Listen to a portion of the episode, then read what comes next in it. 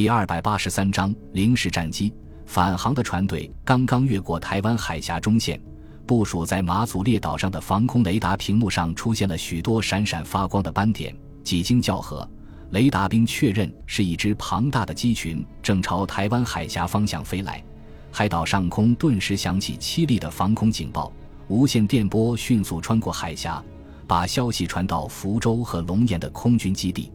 警报拉响的时候。陈志航率领的战斗机群刚刚返回机场，地勤人员正在向飞机油箱添加燃油。已经激战了两天的飞行员们三三俩俩地向营房走去，准备利用这短暂的时间稍事休息，恢复疲劳。陈志航在警报响起的瞬间停住了脚步，大声喊道：“弟兄们，停止加油，准备升空！”然后转身向自己的战机狂奔而去。几十名飞行员立即四散开去，向自己的飞机跑去。十分钟之后，二十四架战斗机全部升空，在机场上空完成编队之后，立即向台湾海峡上空飞去。稍后，龙岩基地起飞的十六架战斗机也全速赶了过去。战斗机群刚刚飞临船队上空，一个规模庞大的混合机群就冲破天顶浓厚的乌云，风驰电掣般的俯冲下来。银灰色机翼在阳光的照射下发出耀眼的光芒，发动机的轰鸣和机翼穿透空气的声音顿时在耳边回荡起来。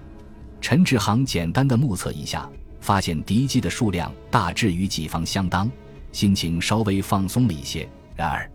当他发现伴随轰炸机的战斗机外形和以往的日本陆军九七式和海军九六式舰载舰战有所不同，是一种从来没有见过的机型。突然，陈志航心里产生一种不祥的预感，仿佛被一头隐藏在黑暗中的猛兽窥视的感觉。他正想提醒战友们小心，却发现大家已经在身后展开了战斗队形，只好把心底的疑虑暂且放在一边，驾驶自己的战机迎着高速驰来的敌机扑了上去。陈志航首先把目标对准了冲在最前面的一架敌机，随着距离的逐渐接近，对方进入了机枪的射程。他急忙调整机身，使敌机刚好处在瞄准镜正中位置。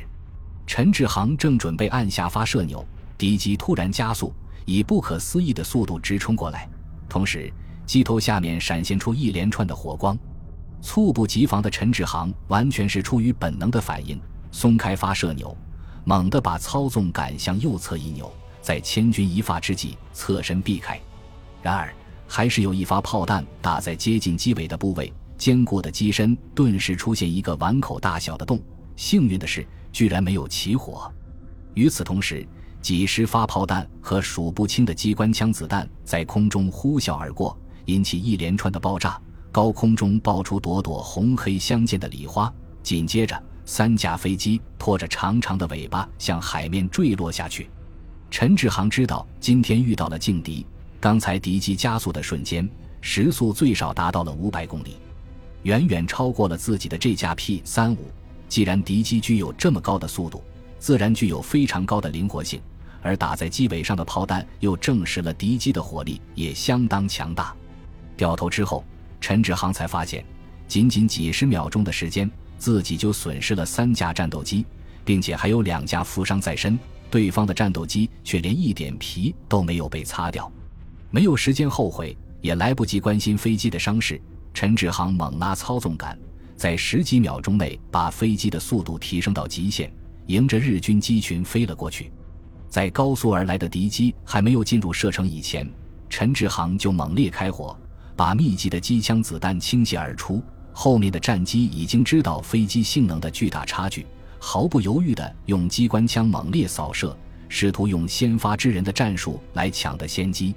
面对扑面而来的弹雨。日军的零式战机表现出惊人的潜力，战机突然把机头向上一拉，以和水平线九十度的角度笔直向上爬升，转瞬间就上升了几百米的高度，不但躲开了对方的攻击，并且抢占了有利的攻击位置。面对俯冲而下的零式战机，中国空军飞行员们或是加速向前，或者向上爬升，极力摆脱日军的攻击。一架零式从后面咬住了陈志航的座机，炮弹接二连三的从座舱顶部和机身四周掠过。陈志航知道以 P 三五的速度是不可能摆脱敌人的追击，急忙把机头猛往下按，以几乎垂直的角度俯冲下去，接着再向前飞行数百米，然后突然向上拉绳。做完这套动作之后，陈志航的额头冒出细密的汗珠，握着操纵杆的手掌心也变得湿漉漉的。然而，随着一声剧烈爆炸声，座舱盖被一枚炮弹击中，炸得粉碎。他回头一看。零式战机正从几百米远的地方逐渐逼近，机头下面的机关枪开始喷射出条条火舌，在飞机四周上下翻腾飞舞。眼看垂直爬升和加速前进都无法摆脱对手，显然日军的新型战机在这两项性能上远远超过自己的 P 三五。陈志航咬紧牙关，在强劲的气流中猛地向右搬动操纵杆。P 三五轻巧地向右一个漂亮的滚翻，脱离了零式日军的火力网。这时候的陈志航已经成了惊弓之鸟，接连又是两个滚翻，随后把飞机一直向上拉升，然后偷眼向后一看，居然没有看到零式的影子，心头不由一阵狂喜。陈志航驾驶着战机一直爬升到四千米的高度，然后把飞机的速度降低到正常的巡航速度，从这里俯瞰下面的战场。数十架战机忽隐忽现，在几十公里的空域内激烈缠斗，机关枪的子弹在空中划出一道道痕迹。马达的轰鸣声中，不时夹杂着剧烈的爆炸声，不时有战机拖着浓烟坠落下去，有的直接被打成一个耀眼的火球。由于战机性能的巨大差距，战况呈现一边倒的局面。尽管中国空军飞行员们全力抵抗，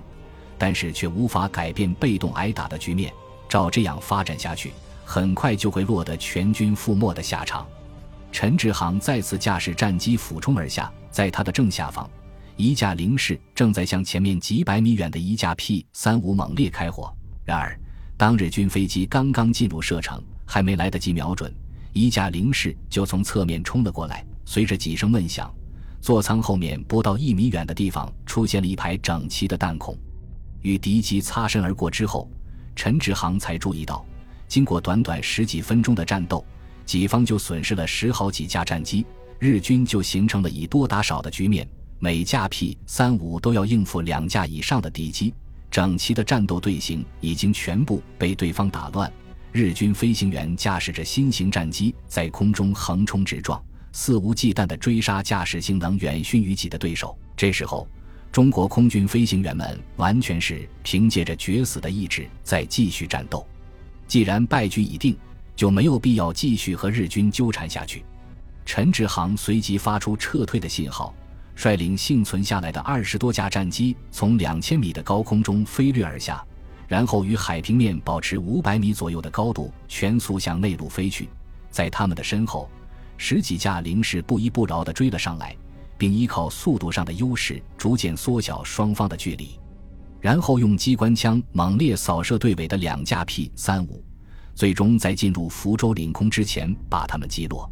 陈志航率领着战斗机群笔直地向防空阵地飞去，在距离阵地几百米远的地方再次降低高度，接着以低空飞行的方式绕到被十几个防空阵地交叉拱卫的机场降落。